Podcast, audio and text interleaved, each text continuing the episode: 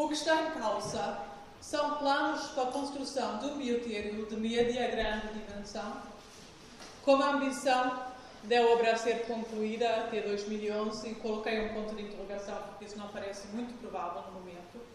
É uma iniciativa de várias entidades de investigação públicas e privadas.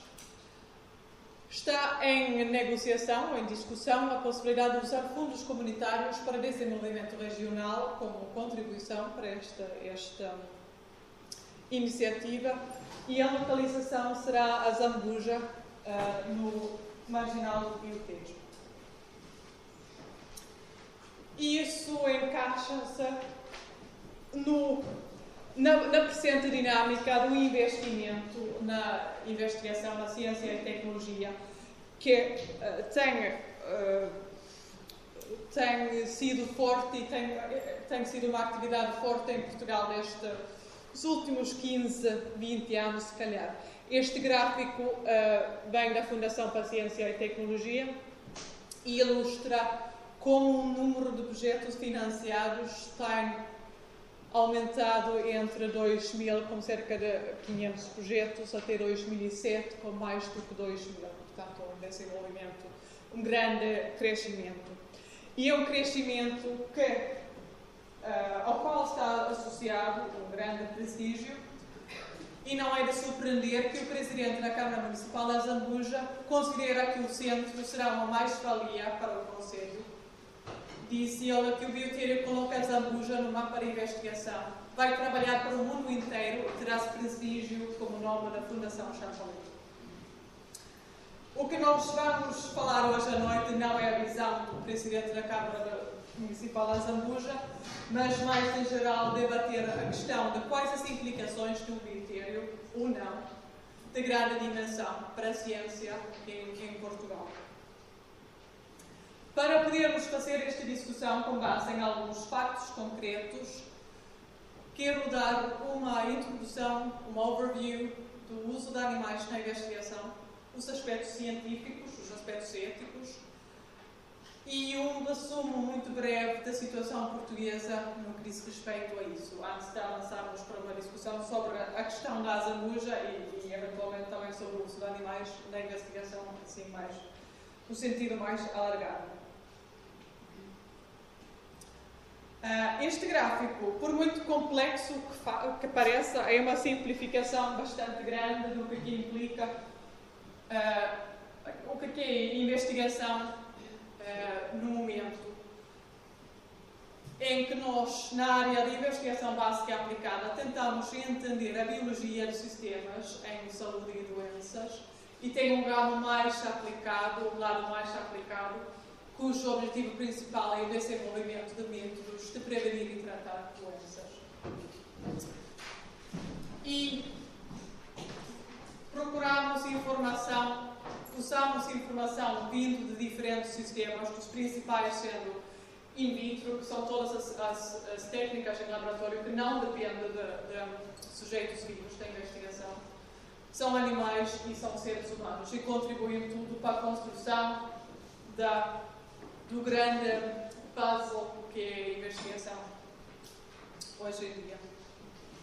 E com características particulares de cada uma das entidades.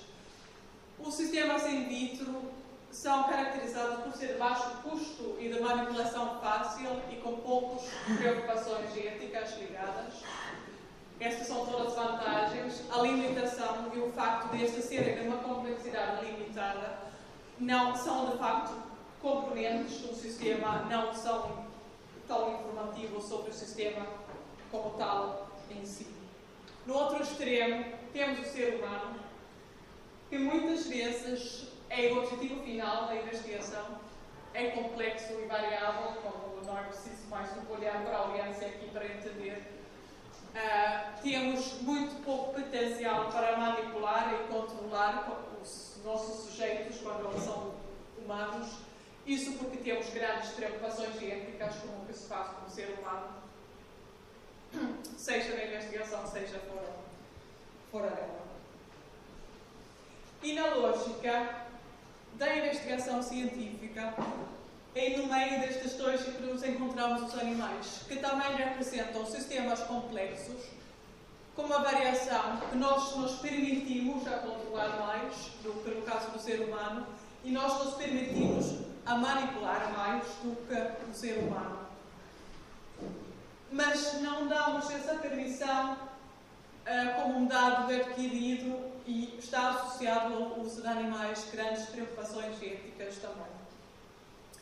Tão grandes que eu acho que a melhor maneira de descrever a investigação com animais é como um dilema ético. Um dilema em que nós estamos entre o facto de com animais vivos é, é a única maneira eficaz de obter certos benefícios importantes na investigação mas, por outro lado do dilema, o facto que na experimentação os animais serão inevitavelmente sujeitos a algum estresse, por vezes dor e sofrimento, sem que eles obtenham nenhum benefício direto para eles. Aplicamos na investigação o princípio dos três R's, que de facto é o princípio, são os três R's mais antigos, aquela que vocês conhecem da educação ambiental é, é o modernista, são de 1951. E os três R's dizem respeito às palavras em inglês Replacement, Reduction Refinement. Que em português quer dizer que devíamos sempre que possível substituir o uso de animais por outros métodos, reduzir até o máximo ou até o mínimo utilizados e refinar as experiências de modo a minimizar o sofrimento. Uh, a que sujeitamos os animais. No entanto, a prática e a legislação em vigor em Portugal, tanto como na Europa como pelo mundo fora, assumem que podemos usar animais desde que um benefício importante esteja em causa e o sofrimento seja minimizado aplicando o princípio dos três R's. Esta assunção não é consensual, como tenho certeza que vai ser apresentado e discutido mais, mais logo no debate. Mas é o mainstream, digamos.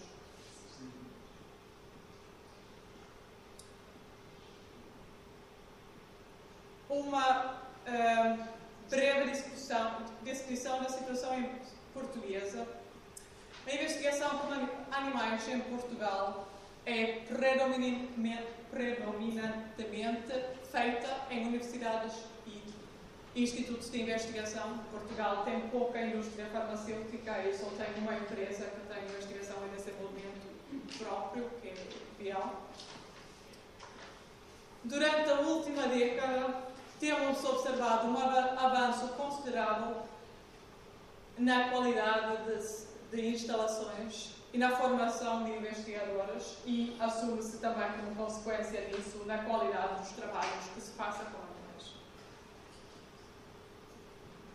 No entanto, resta alguns problemas para os quais o investimento no, no biotério de grande escala pode, possa ser um tipo de resposta, que é, em geral, os biotérios em Portugal, nas faculdades, nos institutos, têm falta de espaço e às vezes também têm falta de condições. E a investigação é dependente de importação de animais, não há produção nacional e a falta de espaço nos biotérios faz com que cada biotério também tenha dificuldade em criar os seus próprios animais. Também há alguns problemas que possam eventualmente vir a ser acentuados pelo investimento num, biotério de grande escala. Uma é a ausência de formação organizada e uma carreira profissional para o pessoal dos, dos biotérios, e sobretudo os tratadores de animais, que eh, na função pública continuam a ser equivalentes aos auxiliares de limpeza, apesar de prestar um, um serviço muito avançado por um lado e por outro lado ser responsáveis pelo bem-estar de, de, de seres vivos. E outro aspecto é o pouco, para não dizer nenhum, investimento dedicado à promoção dos, dos três R's. Portanto, o replacement, reduction refinement. Para resumir, antes de passar a palavra aos colegas da mesa, o uso de animais na investigação envolve um benefício científico, um custo ético e não é consensual que o benefício justifique o custo. Em Portugal usam-se poucos animais na investigação uh, e não mostrei, mas vou mostrar. Curiosamente, enquanto o número de projetos tem aumentado, o número de animais utilizados tem se mantido mais ou menos estável e até tem diminuído. E podemos observar falta de condições para a investigação com animais, mas também para o desenvolvimento e promoção de métodos alternativos em Portugal. E com base nestes pequenas observações, uh, passo a palavra para a Constância Carvalho, que representa a plataforma de objeção do Bioteoria. Convido também o João Belas a tomar lugar na mesa.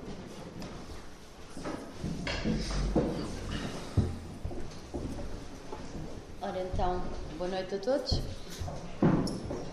Uh, ora, a plataforma de objeção ao biotério surgiu precisamente não logo em novembro, mas em janeiro, para como um movimento cívico que se opõe à construção deste projeto de biotério da Fundação Champalimau e das outras entidades envolvidas. Uh, o que nos leva a opor-nos a este projeto são motivos de ordem de ordens várias, éticos, como foram aqui uh, apontados, mas também científicos, porque foi aqui muito apontado em os benefícios científicos pela investigação feita com animais.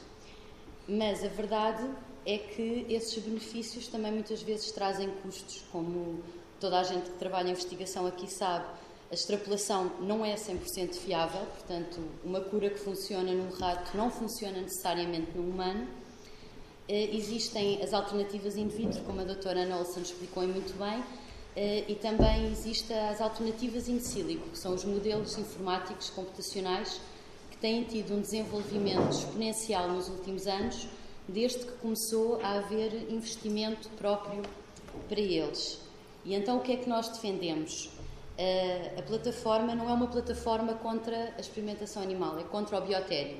Se existem fundos para criar uma obra de grandes dimensões, então nós defendemos que esses fundos devem ser canalizados para a construção de um MECVAM, que é um Centro Europeu de Validação de Alternativas, uh, para se poder desenvolver uh, tecnologia de ponta, poder desenvolver modelos informáticos, poder aperfeiçoar a tecnologia in vitro, de maneira a termos uma ciência mais séria, mais benéfica à saúde humana e sem recurso a animais. Evidentemente que temos grandes preocupações éticas com os animais, temos também a preocupação legal e fiscal, porque Portugal, como disse a doutora Ana Olsen, e bem, é um país onde é difícil uh, o desenvolvimento científico e onde há muito pouca fiscalização. Eu tenho aqui alguns dados oficiais da Direção-Geral de Veterinária e, por exemplo, como disse a doutora Nelson, um, um dos grandes uh, utilizadores de animais é o ensino, são as universidades, nem sempre em projetos de investigação, mas também no treino. Ora, o que diz a legislação portuguesa e europeia é que quando existem alternativas, não é uh, permitido utilizar animais. E para todos os procedimentos de ensino existem alternativas que estão comprovadas e validadas. E em Portugal, segundo os dados oficiais da Direção-Geral de Veterinária, só em 2007 foram utilizados 2.639 animais no ensino. Portanto, isto mostra que Portugal, de facto, tem problemas graves em termos de fiscalização e de cumprir a lei. Também há a questão económica, porque Uh, objetivamente, o biotério na Zambuja não é por acaso que é na Zambuja. Isto tem a ver com desenvolvimento regional e com compensações do aeroporto da OTA. Ora, o trabalho em ciência biomédica é altamente especializado, portanto, não é um trabalho que traga grandes mais-valias à população portuguesa que não é muito especializada neste, neste tipo de matéria. É evidente que traz postos de trabalho, porque existem, onde, onde quer que haja um grande investimento, vai haver, vai haver os cafés, as refeições, mas isso tudo pode ser feito através de um centro de validação de alternativas. E é esta a nossa posição e é por isto que nós nos batemos, pela substituição da construção deste biotério em prol de uma ciência mais moderna e mais de acordo com as legislações europeias e, obviamente, mais ética, porque as alternativas não levantam qualquer questão ética.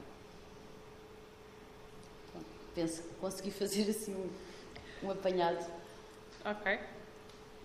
E agradeço. Passo a palavra então ao João Relvas. Ok, obrigado. E boa noite a todos. Eh, basicamente, tanto devo, para, para benefício da discussão que se vai seguir, dar um pouco a minha posição pessoal em relação à exploração animal. Não é isso que vamos falar, não é só disso que vamos falar, vamos falar também da parte do biotério. Portanto, eh, eu penso que eh, hoje em dia, e modernamente, e sobretudo num país como a Inglaterra, onde o debate sobre a experimentação animal tem, digamos, uma história importante que marcou, de facto, todos os debates que surgiram depois nos outros países europeus, eh, é, portanto, a maior parte dos, cientistas que, digamos, que usam animais para a sua experimentação se situa mais ou menos numa área que não é uma área de, extrema, ou seja, que é uma área, digamos, em que a experimentação animal é usada só em casos em que não se podem usar outros métodos para ter o mesmo tipo de resultados. Okay? Portanto, embora concordo absolutamente com o que foi dito, que realmente se devem usar cada vez mais e se deve investir também em tecnologias que façam, digamos, a, a, ou que incentivem a substituição dos animais eh, vivos por outro tipo de tecnologias, eh, hoje em dia há algumas áreas em que isso neste momento é impossível. Por exemplo, eh, em todas as áreas de doenças neurológicas, ou maior parte das doenças neurológicas, em áreas como o cancro, em áreas como doenças do sistema imune, são áreas que são extremamente difíceis de termos sistemas in, in, in vitro, não usam animais, para modular, eh, digamos, o resultado e para modular eh, as experiências que, que, teoricamente vão conduzir à obtenção de curas para os seres vivos. Em relação, temos um centro de validação, agora mais em relação ao biotério em si, eu penso que um biotério moderno tem exatamente isso. Por exemplo, eu tive muitos anos em Zurique, onde o Blue Brain Project nasceu, que é o maior centro neste momento eh, que, que, está à frente de um projeto que é, no fundo, fazer a, a mímica do sistema nervoso central, do cérebro, do funcionamento do cérebro, totalmente em sílico. Okay? E se isso realmente resultar, podemos ter uma plataforma de teste completamente virtual, né, que nos, de facto, não necessitaríamos, por isso, de usar animais para a nossa experimentação. Mas isso nasce também de um sítio que tem um dos maiores biotérios do mundo, não é? que é Zurique. Portanto, não é, digamos, não é uh, exclusivo que um biotério moderno tenha também áreas em que possa incentivar a utilização mais humana dos animais e também áreas em que uh, podemos ter tecnologias que possam fazer, digamos, chamado replacement dos, do, do, uso dos, dos animais. Portanto, eu penso que não são áreas exclusivas. Em relação, digamos, àquelas coisas que foram ditas e, sobretudo, uh, que eu penso que, que, têm, que ser refletidas, então, um dos aspectos importantes é o aspecto ético. É? Nós também temos que pensar um pouco de onde é que vêm os nossos fundamentos éticos. É? Porque a ética não é uma coisa que existe, que está lá. Não é? Nós não podemos assumir imediatamente que a ética é uma coisa absoluta, okay? porque os princípios éticos são diferentes culturalmente, porque a ética evolui. Não é? Uh, portanto, por exemplo, no caso da, da, ética animal, os princípios éticos, portanto, em 1959, depois do livro de Peter Singer e mais tarde com o Tom Reagan, que são dois grandes ativistas do, do, movimento contra a utilização dos animais. É? Essa tem, tem, bases filosóficas chamada ética bentiana, de Jeremy Bentham, do século XVII, e que refuta, por exemplo, uma lógica e uma ética kantiana, não é Kant, que no fundo dizia que a racionalidade é a base de toda a ética. É? Portanto, mesmo durante, dos, próprios, dos próprios defensores da, da, da, dos animais e, digamos, da utilização dos animais instrumentalmente, há um leque vasto de, digamos, de opiniões sobre o que é, que é ética, uhum. não é? E uma pessoa não pode ser absolutista, não é dizer não, assim, por quem age, eh, portanto, a ética que nós utilizamos com os animais não é ética necessariamente que usamos, por exemplo, quando vamos comprar carne a um talho, não é? Os animais também aí, os animais morrem em serviço do homem, não é? Portanto, e há outras áreas, por exemplo, temos uma área importante, que é a ecologia hoje em dia, o homem de facto está, a ocupar o espaço dos animais, não é? Estamos a ocupar o habitat desses animais estamos a destruir o habitat desses animais. É outra área em que a ética que usamos para a experimentação animal não é automaticamente transposta para essas outras áreas. É? Portanto, parece que usamos vários critérios éticos diferentes para várias coisas que têm diretamente a ver com o bem-estar animal. É? Portanto, é importante em minha opinião, nos biotérios, nos uh, centros de investigação, haver a representatividade de um leque vasto de pessoas com opiniões diferentes. Eu sou por uma experimentação animal que tem que ser visto ponto a ponto, ou seja, projeto a projeto, em que os condicionantes éticos das experiências e de uma experiência em si têm que ser determinados por uma comissão ética e não é uma resposta de sim ou não a um biotério. Por um biotério, sim, que tenha, digamos, esses, eh, essas, digamos, eh, contrapartidas éticas e que haja comitês éticos para ver os projetos, em que haja boa, eh, boas práticas de bioterismo, em que haja boas práticas científicas, em que de facto a legislação seja, digamos, bem usada e que haja fiscalização, que é uma coisa de facto eu concordo que não existe em Portugal. É? Depois, em relação a outros benefícios importantes, eu penso que é a altura que Portugal ter um biotério que seja normativo, no sentido em que, portanto, existem biotérios em Portugal que têm boa qualidade, que são bem geridos. Por exemplo, o laboratório BMC no Porto é um exemplo disso, é uma escola de bioterismo nacional. Mas um biotério de dimensão média e grande, de facto, poderá, em muitas áreas da ciência em Portugal, lançar essas áreas e internacionalizar essas áreas. Outra coisa que eu discordo, portanto, é dizer que a biotecnologia não dá empregos. Quer dizer, eu venho um país, tive 7 anos, eu fiz 19 anos fora do país, tive 7 anos na Suíça, em que a indústria farmacêutica e biotecnologia é uma das indústrias mais poderosas a nível portanto, da Suíça e que representa 30% do produto interno bruto suíço. Não é? Portanto, é uma área claramente de futuro. É? A saúde, devido ao envelhecimento das populações, é uma área claramente de futuro. É? Portugal está a envelhecer. Uh, há um mercado grande e uma necessidade grande de termos, digamos, terapias e termos para as pessoas que estão a envelhecer e não só. Portanto, a biotecnologia é uma área de futuro e que tem uma capacidade económica fantástica. É-me permitido só fazer. Claro. É, era só uma pequena correção mais, mais para a audiência, uh, porque como também falámos aqui da questão da ética do Peter Singer e do Tom Reagan, eu acho que é importante esclarecer as pessoas. O Peter Singer e o Tom Reagan partem de escolas éticas opostas, encontram-se ali. O Peter Singer é utilitarista. Para quem não sabe o que é o utilitarismo, o utilitarismo é uma filosofia que vem do Jeremy Bentham e que fala sobre a importância da relação custo-benefício. Portanto, para um utilitarista é importante pesar qual é o benefício, qual é o custo e ver se compensa. Sendo que quem é para ser tido em consideração é qualquer ser senciente, senciência e capacidade de sofrer.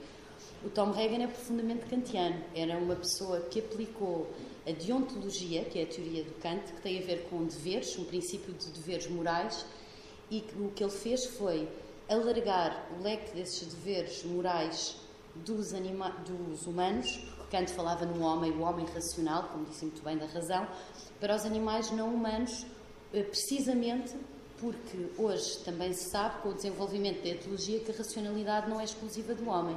Isso é um bocadinho um preconceito que todos nós temos e que nos vem dos tempos de escola, mas que a ciência mostra que não é verdade. Eu trabalho em etologia, investigação de comportamento animal e a racionalidade está presente em muitos animais. Isto só porque eu acho que é, eh, falou aqui num ponto que eu acho que é muito interessante para a discussão, que é a ética de facto não é universal. Uh, e existem vários padrões éticos e normalmente quando se fala de, da questão, das questões dos animais, ou falamos mais de bem-estar animal, que tem a ver com uma perspectiva mais utilitarista, ou falamos de uma perspectiva mais deontológica, mais dos direitos dos animais, que é a teoria do Tom Reger, chama-se mesmo a teoria dos direitos dos animais, se encontram neste ponto. E, evidentemente, que todos nós podemos posicionar-nos mais de um lado, mais do outro, ou em nenhum dos dois. Só, posso fazer uma coisa? Claro. Houve depois os contractualistas, com o John Rawls, em Harvard, que dão um avanço importante e não, a essas duas teorias, não é? É o contratualismo fala um pouco também de que realmente se deve ter atenção, digamos, à, à ética e à proteção dos animais, mas é, é, é, mais moderno e tem, digamos, outra dimensão e eu penso que faz... É uma perspectiva de contrato. Pois, é, é um tem contrato a ver com a e tem... É? Mas quer dizer, é só para dizer, como estava a dizer, que é importante de facto definir que todos nós temos princípios éticos que são diferentes. É? Temos várias definições éticas. Não há valores absolutos. Isso é uma coisa importante para este debate. É, eu também penso que sim. E acho que é importante vermos que falou de uma questão que é importantíssima, a meu ver, uh, quando falou do, do biotério.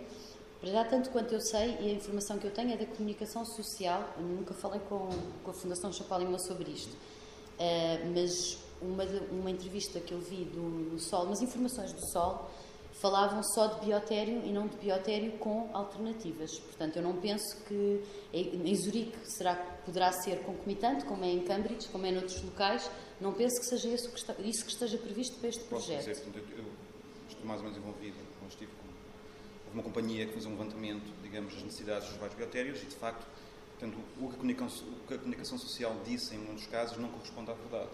é? Mas está, está prevista casos, a construção está previsto de alternativas? Vai ter alguma, está previsto que este biotério, eh, sobretudo por vontade da Fundação Champalimau e da, da Gulbenkian, vai ter alguma, digamos, capacidade para investigação. Agora, não, esses campos não foram definidos. Nem, nem sequer foi ainda definido, falam-se em 25 mil animais, em alguns jornais, 25 mil caixas novos, que é muito diferente, são 65 mil animais, não é? Muito, muito diferente. Quer dizer, mas nem sequer o número de animais foi definido. Portanto, há muita, há muita misinformação da comunicação social. Pois, que é por isso é que eu esclareci logo que não receia da comunicação social. Exato. Portanto, portanto, é só para dizer isso, quer dizer que realmente há- existe muita informação que não é de facto, não foi bem ve- veiculada, não é? Outra informação que talvez também não tenha sido bem veiculada, mas que eu acho que é relevante, é o Comitê de Ética. Na página da Fundação Champalimau, até penso que meados de outubro ou novembro, estava lá no Comitê de Ética como única pessoa o professor Watson. Mas isso não, isso não, Saiu. Pois, mas vamos ver. Isso aí também é outra coisa que saiu na comunicação social que é perfeitamente irreal, não é? Quer dizer, não há nenhum comitê de ética feito por uma pessoa que seja aceito pela Direção-Geral Veterinária, primeiro. Pois, eu também me pareceu muito Não há. estranho, por isso, como segunda disse, estava por coisa- dentro, quis segunda, saber. também há outra coisa que é importante dizer, que é do James Watson, eh, portanto, nunca fez parte de nenhuma comissão de ética de biotério, não é? Quer dizer, eh, eu fui diretor do Cold Spring Harbor, eh, pronto, há outras coisas que, que a vossa plataforma diz, que ele é racista e não sei o que mais. Bom, ele fez algumas afirmações racistas, Fez que é, algumas que é diferente de ser social. racista. é? Por exemplo, ele, ele foi diretor, ele foi diretor do Cold Spring Harbor, foi um dos primeiros laboratórios a nível mundial em que houve igualdade de direitos para as mulheres portanto, e para os homens, em que eles fizeram creche, em que houve a parte social, digamos, e da representatividade das mulheres na investigação. Portanto, ela é uma pessoa que, apesar de tudo, institucionalmente, tem Mostra também... não é machista, o que não quer dizer que não seja racista. Não é, não é machista, coisas dizer, não, não, pelo contrário. Exato, Ele, mas isso é? não invalida que Pois, e, e também, digamos, há pessoas de diferentes etnias a trabalharem com Spring Harbor, não é? Foi uma das primeiras instituições americanas, em termos de ciência, a, a- a usar o Equal Rights, não é? Portanto, isso é importante dizer. Agora, é claro que não foi infeliz e que as- não é- isto não é uma defesa do Watson, foi infeliz nas suas afirmações e que são de teor xenófobo, isso não tem qualquer problema a dizer. Mas é, existe- é importante dizer que foram afirmações e não chamar racista. Ok. São duas coisas diferentes. Mas existe um comitê de ética previsto para este biotério É obrigatório. Champalimau? É obrigatório. É, mas qualquer biotério a nível não mundial, não. Qualquer bio- biotério a nível mundial tem que ter um comitê de ética. Não há como não ter. não é? Mas isso é em teoria, não é? Em teoria, teoria, também não, não, podemos utilizar animais no ensino e em 2007 utilizámos Vamos lá ver. 2639. Um biotério institucional tem que ser validado pela Direção-Geral da Veterinária. E a Direção-Geral da Veterinária vai pedir um comitê de ética. Portanto, agora, se as coisas não funcionam bem, é outra coisa. Isso é diferente. Agora, em princípio de utilização e de, de funcionamento do biotério, tem que ter uma comissão de ética. Eh, e queria só colocar uma pergunta ao, ao- ao João Relvas. Se acha que esta comissão de ética é algo que deve ser formada a partir desde o início da, do- da ideia do, do projeto do biotério?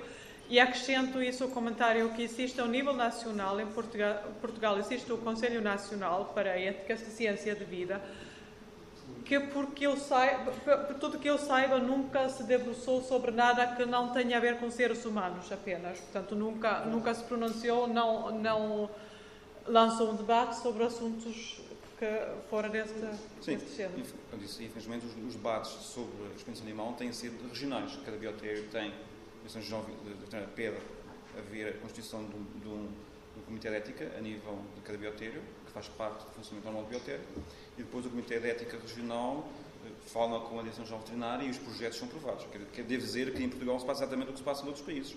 Portanto, os projetos são aprovados um a um. Portanto, aí estamos a falar da- de, comissões de ética, ou comitês de ética que avaliam projetos, que não, Agora- que não alargam uma discussão Agora- como esta. Pronto, é evidente que eh, eu penso que é útil e é recomendável que este tipo de discussões existem e que a informação seja livremente circulada entre pessoas contra e a favor e o público em geral. Não é? Como estava a dizer, os princípios éticos não são só dos cientistas, nem das pessoas que trabalham com animais. É? As pessoas, o público em geral, que não são cientistas necessariamente, têm uma opinião uh, ética que possa ser diferente da minha. É? É importante, claramente, ter representatividade ao ponto de vista ético nos biotérios. Agora, se devia haver um comitê de ética antes da, digamos, da formação do biotério ou não, eu penso que durante, talvez, não é? Quer dizer, não, não, não vejo a validade ou a necessidade de haver antes, mas eu penso que deve haver pelo menos uma coisa de acompanhamento ético. Portanto, a partir mais ou menos do momento de agora, porque aqui Sim. existe a ideia.